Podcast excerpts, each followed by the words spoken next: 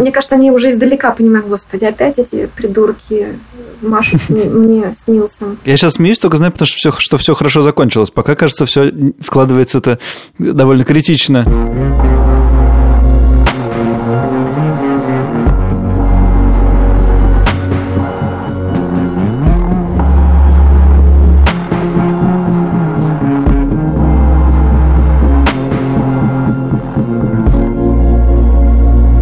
Привет! Это подкаст «Новая волна». Я его ведущий Саша Поливанов. Я Илья Красильщик. Привет. Вообще-то мы рассказываем о том, как наша жизнь и ваша жизнь изменилась после 24 февраля, но этот конкретный сезон мы рассказываем про людей, которые уехали очень далеко или как-то очень необычно. Мы делаем этот подкаст вместе со студией подкастов «Либо-либо».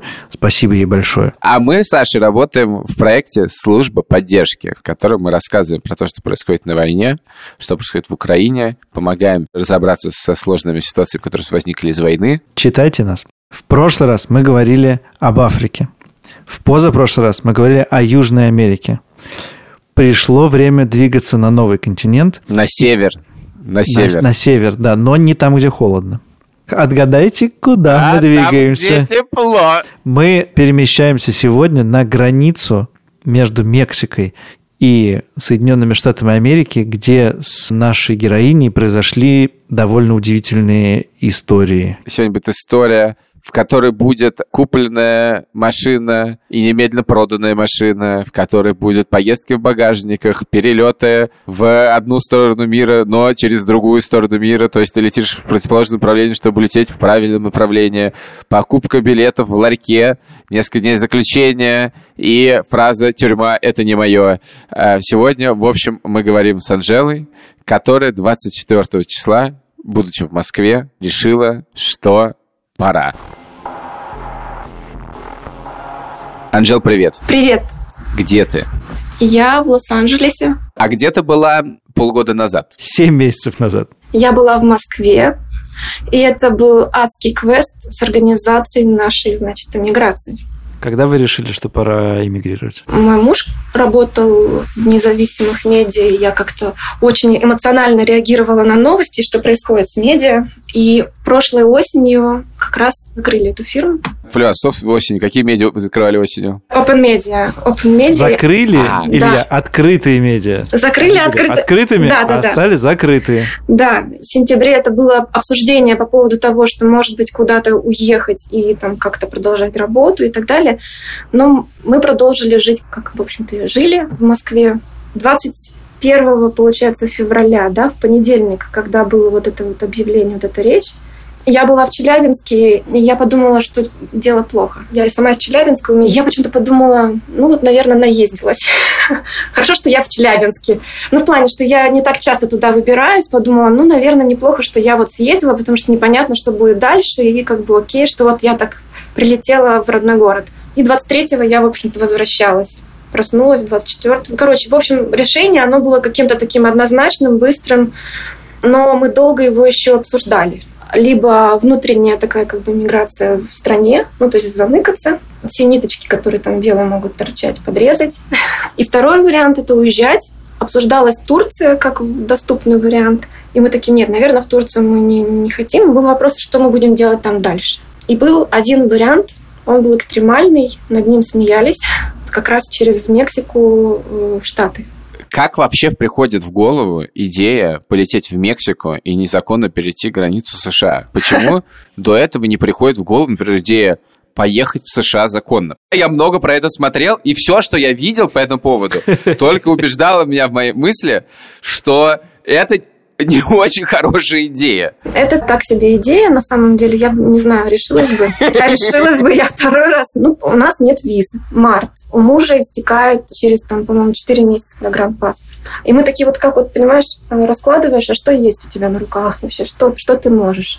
Ты можешь без визово заехать в Мексику и попробовать пересечь границу это был вопрос такой, что ты куда-то уезжаешь, тебе надо чем-то заниматься. Так как я в э, Москве, в России уже получила работу, которая мне очень нравилась.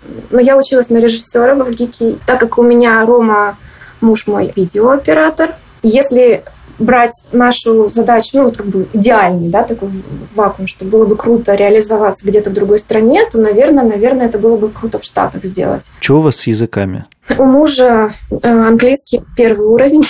Он хорошо читает, кстати, как оказалось. Но говорить надо вот работать. I worked in the closed open media. Yes. Yes. It was open, now it's Ну, closed. да, да, да, да. Вот, ну, как-то так. У меня, как оказалось, неплохой. Анжел, у вас есть ребенок. Да. Сколько ему лет? Четыре года.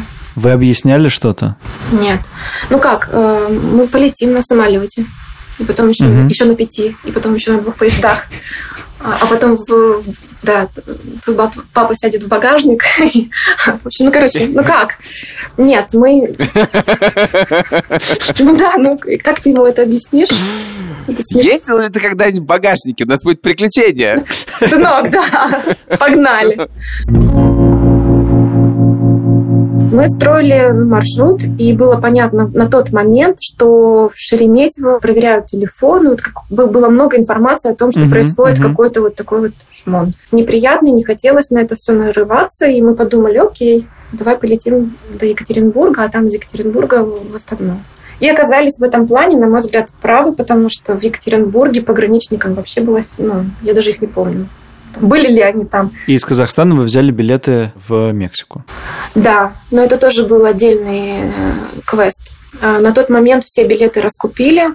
Из Казахстана. Да, ну вот нам надо было лететь из Астаны в Канкун. Ща, Это прямой рейс Астана-Канкун? Он прямой, но он с остановками техническими. То есть это было, во-первых, с пересадкой в Стамбуле и техническая остановка в, в Мехико. А, не прямой, то есть, понятно. Нет, ну как Хорошо, бы да. э, для нас важно, что рейс на самом деле формулировка прямой, потому что это все потом рассматривается в том числе на политубежище в кейсе. Даже вот такие детали. Мгм. Ну, то есть какое количество стран ты, пока ты добрался до убежища, посетил. А, в смысле, что, может быть, тебе надо было просить политическое Да, убежище да, раньше, да, да. раньше на маршруте. Да, Мгм. это имеет значение. В чем проблема с билетами была? Они вроде как на сайте есть, но купить их нельзя. То есть там система была... Что-то с ней происходило волшебное, непонятное. Причем мы покупали, ребят, внимание, э, бизнес-класс в ту сторону. Нам билеты вышли в 900 тысяч рублей.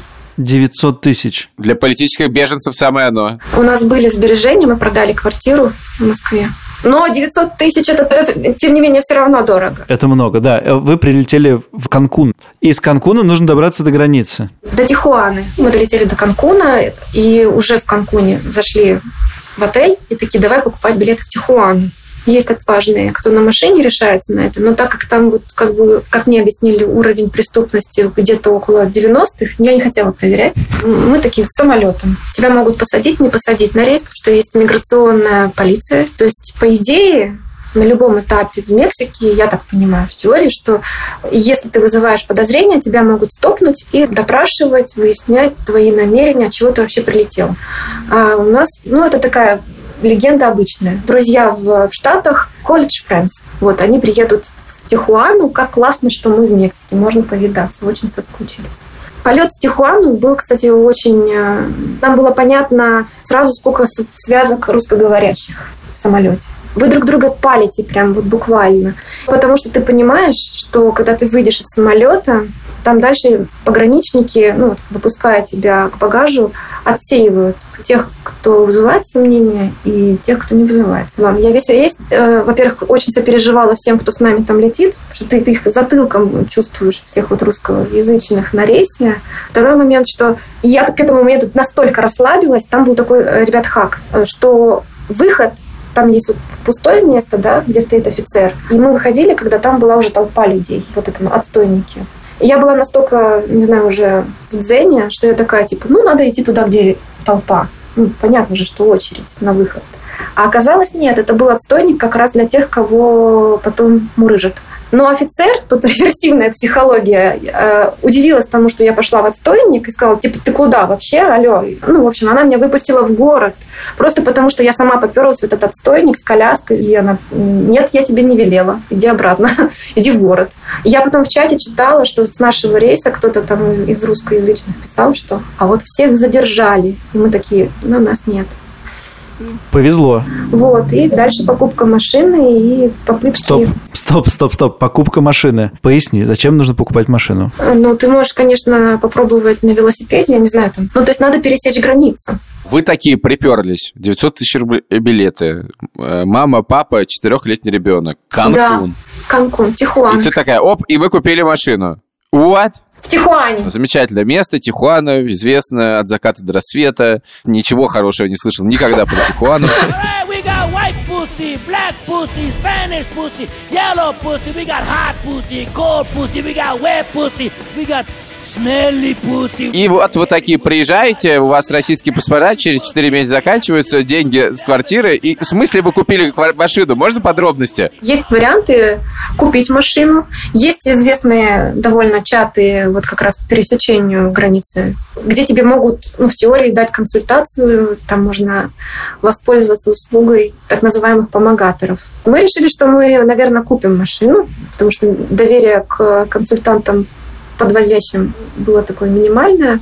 Решили своими силами. В общем, купили машину, Какую? через чат. А я даже не помню, что это была за машина. Она стоила 3 тысячи, по-моему, или три с половиной тысячи долларов. А продали мы ее в итоге слили за штукарь на этой машине с калифорнийскими номерами, которую мы купили. Что значит вы купили калифорнийские номера? Мы не купили калифорнийские номера, машина была с калифорнийскими номерами. То есть можно просто Да. приехать в город Тихуана Тихуана и и сказать, мне нужна машина с калифорнийскими номерами. Это правда не, не проблема. Это не то, что там как бы какое-то нарушение. Ты правда можешь ее купить. В смысле, как можно купить в одной стране машину с номерами другой страны? У меня просто есть одна такая, я не, и точно знаю, что это невозможно. Хороший вопрос, кстати. Вот я сейчас подумала, да, а как, а как мы это У вас сделаем? документ купли-продажи был или вы просто деньги Какая-то бумажка, нет, бумажка какая-то была точно. Какая? На каком языке? На испанском. This is an open car, you can close it. And Я- open, and Э, close. Это преступление. У меня был такой вопрос, типа, это, это преступление? Нет, это не преступление. Могут делать так туристы? Да, так, так могут.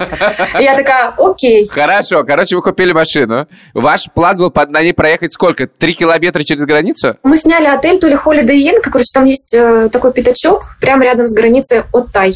Там два пункта вот этих, Оттай и Сан-Исидро. Сан-Исидро, она с большим потоком машин, и там больше вот этих пропускных э, пунктов, но там работают мексиканцы на, на самой границе. И э, если тебя разворачивают, вдруг заподозрив, что ты нереальный калифорниец, то мексиканцы тебя другие уже ждут и подхватывают, чтобы вымогать взятки, ну, простым таким, да, языком, в общем, пытаться забрать машину и Мгм. прочее, прочее, прочее, там, Мгм. страшилки, жу- жу- жуткости.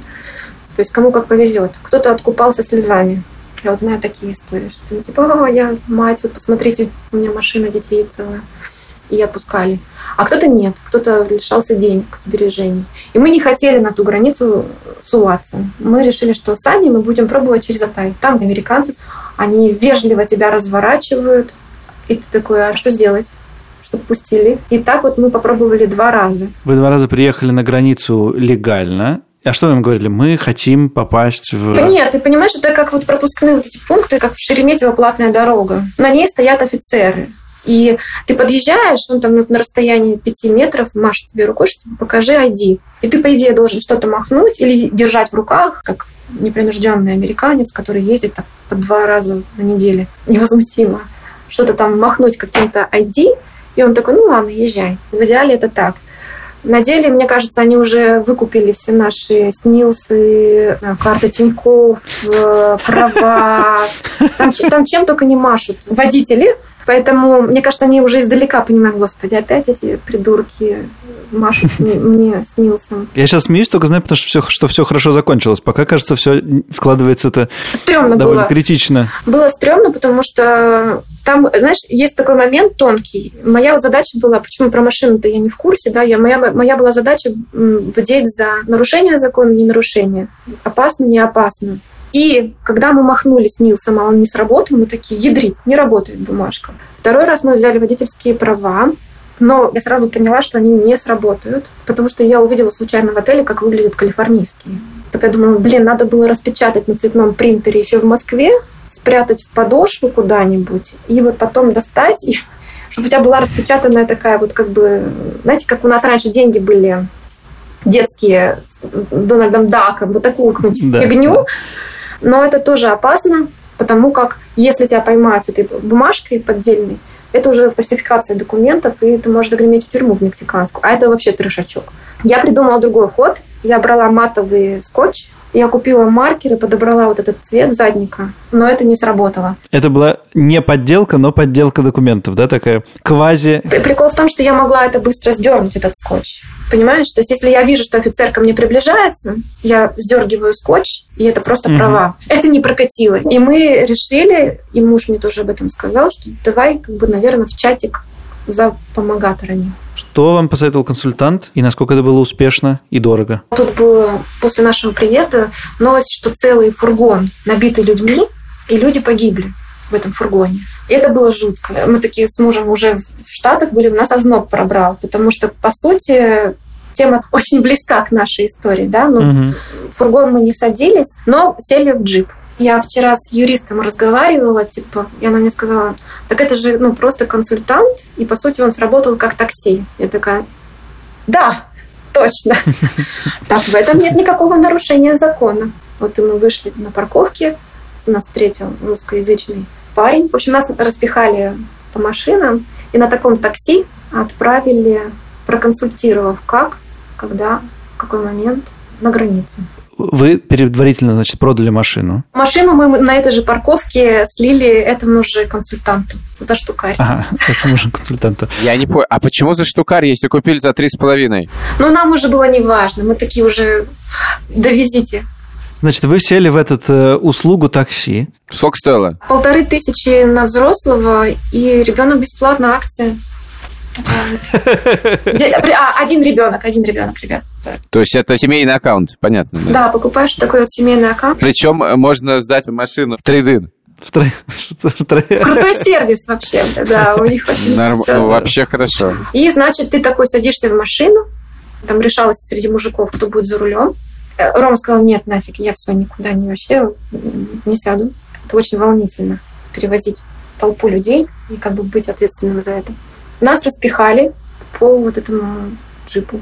Рома был в багажнике, я на заднем сидении в ногах. Ты прячешься, потому что любой человек, которого видит офицер, он должен махнуть удостоверением тоже. А вот зачем прятаться. Все, я понял. Теперь да. я понял. В общем, короче, нас было с детьми восемь человек. Двое детей. Мой четырехлетний сын и была маленькая девочка, по-моему, ей было полгода.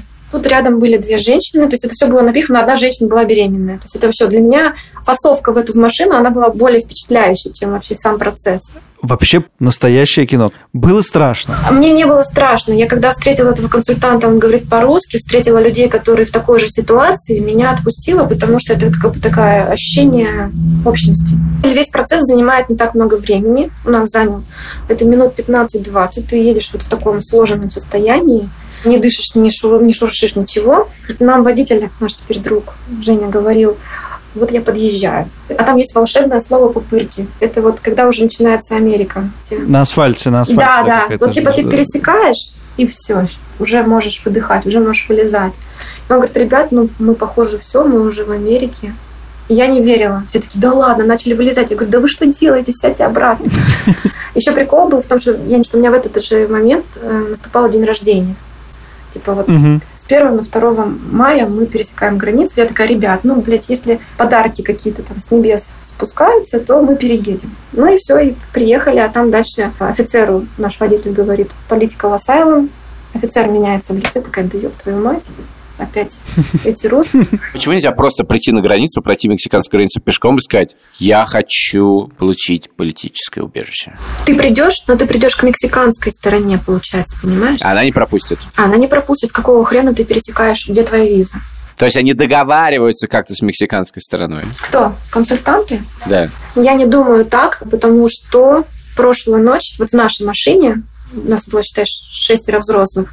Вот четверо из них, всех кроме нас, а, в прошлую ночь пытались сделать то же самое, у них не получилось, их развернули. И мурыжили по классике. Ну, то есть никаких льгот у них не угу. было. Американская страна вас посадила куда-то, пока рассматриваются ваши документы, вы сидели, да, сидели да. на границе. Сколько вы провели там времени? В итоге это бордер, который называют мордером. Мы пробыли два дня. Это мало, но мне хватило. Типа я вот теперь понимаю, что как бы тюрьма вообще не айс, не мое. Вообще не моя тема. Ага. А это ну, по-настоящему тюрьма? Вы сидите за решеткой, вы не можете двигаться? Это камера, у нас дверь, там не решетки. Вас там отсортировывают в плане мужчина, женщина, э, женщина с ребенком. Вас всех досматривают, э, снимают все шнурки, забирают от вещи. У нас выкинули коляску, что не считается личной вещью, хотя странно. Но прикол, что оставляют наличку. То есть у меня в носке была кэш. С деньгами это вообще отдельная история, как не остаться без денег в очень сложном положении. Потому что э, выпустят тебя в Америку, ты должен как-то доехать, как-то расплачиваться и надеяться на казахские карты, которые у нас срабатывали через раз. Поэтому кэш хорошо бы было иметь. В этой камере было, по-моему, тоже человек 8-10 женщин, и там, я не знаю, 10-12 детей. А камера небольшая. Там а, туалеты прямо вот в конце камеры. В женской с детьми там есть э, матрасики, чтобы было мягонько, и дают пледы. А в женской и мужской, я так понимаю, что нет, ни того, ни другого, дают фольгу, вот, которая, чтобы укрыться. Была в этот момент какая-то уверенность, что все получится? Что именно должно получиться? Ну, то есть, ну да, мы уже в Штатах, ну, мы понимали с юристом как бы силу нашего кейса. Вас выпустили, вам дали какой-то документ? А, это форма I-94, с которой ты можешь даже летать по Америке. Вы стали, на самом деле, легальными иммигрантами. Да, уже на тот момент мы легально, грубо говоря, находимся в Штатах и зашли просто по гуманитарному вот этому паролю, по политическому убежищу. Вы знали, что вы хотите жить в Лос-Анджелесе? Вы поехали нет, туда нет, специально? Нет, нет. Я, конечно, говорила по поводу съемок, но это был не первый пункт нашего назначения. Мы сначала поехали к моей подруге в Балтимор. Мы даже сняли квартиру заранее там. Был расчет, что мы будем жить там, но нам не зашло. У нас был друг в Лос-Анджелесе, он тут учится. И мы подумали, ну а куда, давай попробуем туда. И вот как раз начался вот этот разговор по поводу кинорынка, что больше здесь вот именно съемок. И вы, получается, в Лос-Анджелесе уже сколько? С 1 июня. Вы сняли квартиру? Это было, это и есть основная проблема для всех, кто приезжает в Штаты, потому что у нас нет social security номера, нет кредит э, скора. Снять очень сложно. Выручает русскоязычное сообщество. Мы просмотрели вариантов 30. И тот вариант, который казался изначально зашкварным, неподходящим, дорогим и так далее, и так далее, он оказался очень даже ничего и сработал. А вот ваша ставка про работу, насколько она сыграла? Не сыграла. Начнем с того, что у нас нет как бы официального разрешения на работу, но вообще по политическому убежищу работа без разрешения не является нарушением грубым. Вплоть до того, что даже хорошо, если ты офицеру потом на дальнейших этапах скажешь о том, что ты подрабатывал, и это нормально. Поэтому Ромка, он брал какие-то съемки. Причем самое интересное, что самые нормальные съемки с американцами. И квартиру-то мы сняли тоже у американки. В нашем случае срабатывают больше на помощь в таких делах, контакт э, с местным населением, а не с русскоязычным. Анжела, пиши вашу жизнь прямо сейчас. У меня фантомная жизнь где-то там в, в России, в Москве э, и так далее и это приступами. Вот сейчас у меня хорошая фаза. Я как будто бы думаю, о, неплохо, вот тут у меня уже знакомые, тут у меня уже друзья. А бывает днище, когда ты сидишь на Циане и смотришь вообще Челябинск. Я могу вернуться Ой-ой-ой-ой-ой-ой-ой-ой-ой. Ну, тебе хоть что-то надо понять. Оно у тебя есть? Это вообще будущее. И какое оно может быть? Какое оно может быть будущее? У вас есть своя американская мечта? Нет, нет, я не мечтала про Америку. Это был такой расчет просто, где ты сможешь обеспечить лучшую жизнь в лучших интересах ребенка. Ну и как? Ну как, в семье у нас раздрай. В том плане, что мужу все нравится, ему он бы остался в Штатах. Он такой, ништяк. Я даже не знала, что я тут как в родной вольюсь. Что он делает? Он купил скейт, он начал фотографировать прям вот как не в себя, что у него это прям вот хобби прям тут прям зацвело. Он, ну, мы ездим на океан раз в неделю. Это как бы неоспоримый плюс, вот в котором мы с ним оба солидарны. А у меня вот такие вот как бы настроения другие немного. Я скучаю. У меня было постоянное ощущение, что я сошла с ума. Потому что всю свою отлаженную жизнь, которая у меня была в Москве, она была любимой, я ее разрушила, получается вот такая вот, э, получается, драма, что ли, да? Мне кажется, мы тебя поймали тебя в момент самого тяжелого переживания, да? Это травма, которая, ну, залечится, да? Ну, тут мне кажется, что она так, она будет. То есть будет легче, но вот так. Анжел, мы желаем тебе, чтобы твоя травма и проработалась, и, и, и залечилась, и ситуации бывают разные, и я почему-то уверен, что у вас с таким напором, с которым вы достигали этой цели, все будет хорошо. Удача. Это, ну, в смысле, сил, тяжелый момент. Но это же не жизнь вся такая, это же момент такой. Еще будет столько интересного. У меня вот теперь игел в плеере, поэтому держимся того, что есть кого слушать, и это поддерживает очень мне казалось, что мы рассказываем такие хэппи истории. Мне даже казалось, что что-то мы обманываем друг друга, что даже если человек уезжает далеко, не обязательно, что это прям хэппи-хэппи история. И сегодняшний разговор показал, как на самом деле это все непросто, как это сложно, что не надо забывать, что переезд в другую часть мира без возможности вернуться, без каких-то ясных планов и перспектив, это вообще-то очень-очень тяжело. Тяжело, непредсказуемо, и при этом я уверен, что любого героя, который у нас был или который будет, можно было бы поймать в момент, когда он рад и счастлив, а можно было поймать момент, когда им очень тяжело и тоска гложет, потому что все-таки это большое потрясение, когда ты настолько сильно меняешь свою жизнь. Я еще, знаешь, что подумал? Что Анжела вот такой действительно потрясающий, энергичный, отважный, при этом планирующий человек, который советует с юристами, явно есть квалификация решать по-настоящему сложные дела. И как мы оказались в такой ситуации, когда э, применение этих талантов происходит для того, чтобы спасти себя. А представь, если бы все люди, с которыми разговаривали, остались бы в России, делали бы какое-нибудь классное дело, и каких бы куча классных дел была сделана, если бы не государство. Да, это так, это так, но уже не могу я больше по этому поводу переживать. Мне кажется, если у людей получается такое сделать, если у них все получится, и слава богу. Пусть делают тогда что-то хорошее в другой стране, если их страна их не заслуживает. Наш подкаст называется «Новая волна». Э, мы делаем еще также проект службы поддержки. Слушайте на нас на тех платформах, которые вам нравятся, на которых вам не нравится, не слушайте нас. Но ставьте нам оценки там, где это возможно, там, где невозможно, не ставьте. Пишите комментарии там, где вам захочется, а где не хочется, не совершенно не пишите комментариев. Мы послушаем группу Айгел. Спасибо, Илья. Спасибо. Спасибо, либо-либо. Вы супер. Э, мы пошли записывать еще один выпуск.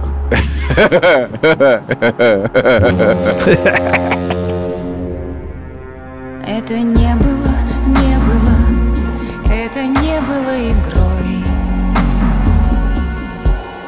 Ты ведь помнишь, как плавилась мантия под нашей кожей корой? Ветер дует и волны гладят Место разломано, оно до сих пор горит. Я прошу их жалеть и тебя, мой навеки уплывший Навеки отдельный материк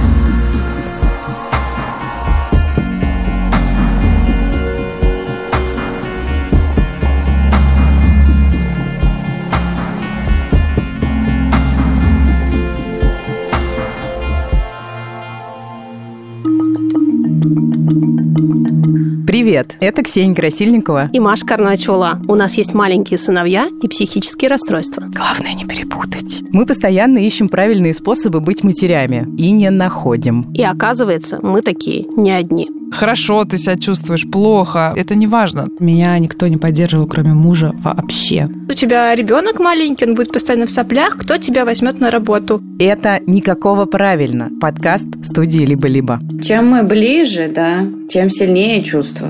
Никаких невыполнимых стандартов, никаких женских предназначений, никакого правильно. Слушайте везде, где есть подкасты. Вообще-то это полный пи***ц. Мне такое в школе не рассказывали. Вот и все, вот и все.